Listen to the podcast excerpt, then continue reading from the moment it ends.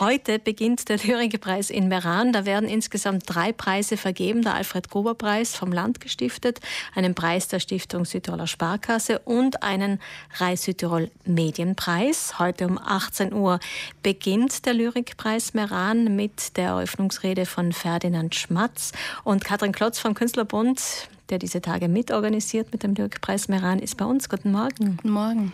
Sie hatten viel zu tun vor dieser 20. Ausgabe und man muss aber dazu sagen, Gott sei Dank auch wieder in Präsenz. Letztes Jahr war er ja online. Eigentlich findet er nur alle zwei Jahre statt, aber 2020 haben Sie auf letztes Jahr verschoben, bis zum letzten Moment gehofft, dass er in Präsenz stattfinden kann. Das konnte er dann leider nicht.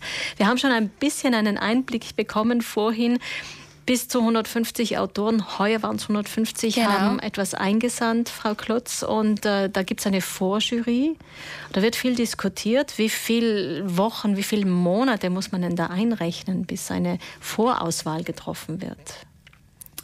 Also die Termine werden bereits im Vorhinein ähm, abgesteckt. Das heißt, die Vorjury weiß, bis zu diesem Zeitpunkt bekommen sie die eingesandten Gedichte und äh, muss sich dann die Zeit selbst einteilen, dass bis zum Sitzungstermin über die Gedichte, über die Texte gesprochen werden kann.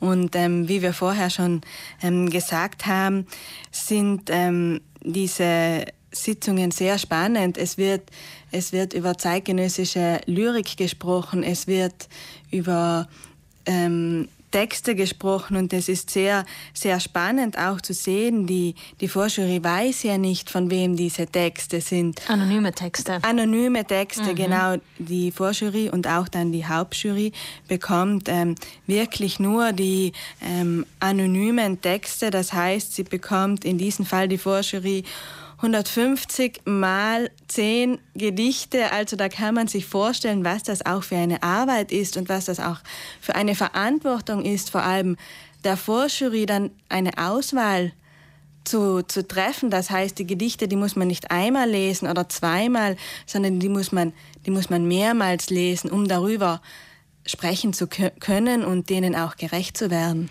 Genau, und jeder äh, Dichter, jede Dichterin muss zehn Werke abliefern. Das heißt, es geht auch immer um, um diese Gesamtheit dieser zehn Gedichte. Die Jury selbst wählt dann mm, im Endeffekt neun Autorinnen, Autoren aus, die de facto ab morgen dann ihre Werke vorlesen werden. Aus dem gesamten deutschsprachigen Raum wurden Gedichte eingeschickt und äh, es sind auch aus dem gesamten deutschsprachigen Raum Künstlerinnen vertreten. Genau, das ist, das finden wir sehr schön. Das können wir nicht beeinflussen, ähm, welche Gedichte dann oder welche ähm, Dichterinnen und Dichter dann ausgewählt werden. Aber ich finde, wir haben heuer äh, eine schöne Mischung zwischen jung und alt, zwischen männlich und weiblich, zwischen zwischen den verschiedenen Ländern und ähm, ja, ich glaube, es werden spannende Tage voll von Lyrik. Die älteste ist 1938 geboren, der jüngste 1986. Und Gedichte lernen, das muss man ja dazu sagen, das kennen wir alle, war Teil unserer Schulbildung, wird auch heute noch gemacht. Wohin hat sich denn aber die zeitgenössische Lyrik entwickelt in den letzten Jahren? Sie haben da ja mehr Einblick. Ja, ich glaube, ähm, Sie haben vorher gesagt, ähm, die Lyrik ist die Nische der Nische. Das ist sehr schön ausgedrückt. Ähm, Literatur hat es generell schwer. Ähm, die Lyrik noch schwerer, finde ich, im Literaturbetrieb.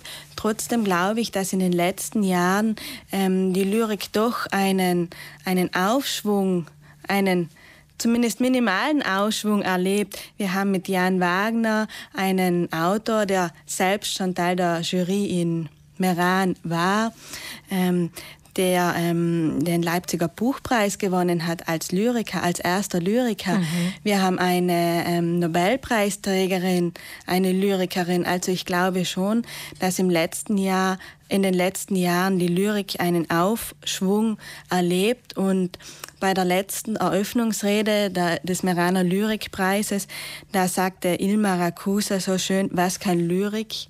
Alles. Und ich glaube, mit diesen Worten ist alles gesagt. Lyrik kann wirklich alles. Sie kann erzählen, sie kann beschwören, sie kann trösten, ähm, heilen, schreien, klagen. Also Lyrik kann wirklich alles. Und gerade in diesen, ähm, in diesen schweren Zeiten glaube ich, dass uns Gedichte, kurze Texte Möglichkeitsräume eröffnen und uns auch ein wenig die Last vom Alltag von den Schultern nehmen. Und vor allem kann können Gedichte natürlich auch Gefühle vermitteln, auch dieses Gefühl, wir sind nicht allein mit unseren Gefühlen, die wir vielleicht selber gerade empfinden. Heute Abend wird Ferdinand Schmatz, der Wiener Lyriker und Essayist, die Eröffnungsrede halten unter dem Titel Eingebettet und ausufernd, das Gedicht. Können Sie uns vielleicht zwei Worte zu ihm sagen? Ja, ähm, Ferdinand Schmatz, ein österreichischer Lyriker und Essayist, ähm, wir freuen uns auf diese Eröffnungsrede. Sie wird sicher spannend. Er kann sicherlich, ähm, er hat sicherlich Einblick in den aktuellen Literatur-Lyrikbetrieb und ähm, ja, wir sind gespannt, was uns da erwartet. Das Publikum muss natürlich nach Corona erst wieder zurückfinden zum Lyrikpreis Meran. Wen erwarten Sie denn in den nächsten Tagen? Also uns freut es ganz besonders, dass Freitagvormittag auch immer Schulen oder Schulklassen ähm, Teil des Preises sind, die sich mit den Lehrpersonen auch vorbereiten. Es sind die Gedichte ja auch nicht immer ganz einfach. Die brauchen nachher eine Vorbereitung und eine Nachbereitung, vor allem in so jungen Jahren. Also wir freuen uns auf die Schüler und Schülerinnen und natürlich auf ein interessiertes Lyrikpublikum. Mhm. Vielen Dank, Katrin Klotz vom Künstlerbund. Danke. Heute beginnt der Lyrikpreis Meran mit der Eröffnungsrede von Ferdinand Schmatz. Es werden, wie gesagt, drei Preise vergeben, unter anderem der Rai Südtirol Medienpreis. Und wir werden die vortragenden AutorInnen aufzeichnen und so haben Sie die Gelegenheit bei uns dann die wirklich neueste deutsche zeitgenössische Literatur zu hören in den nächsten Wochen.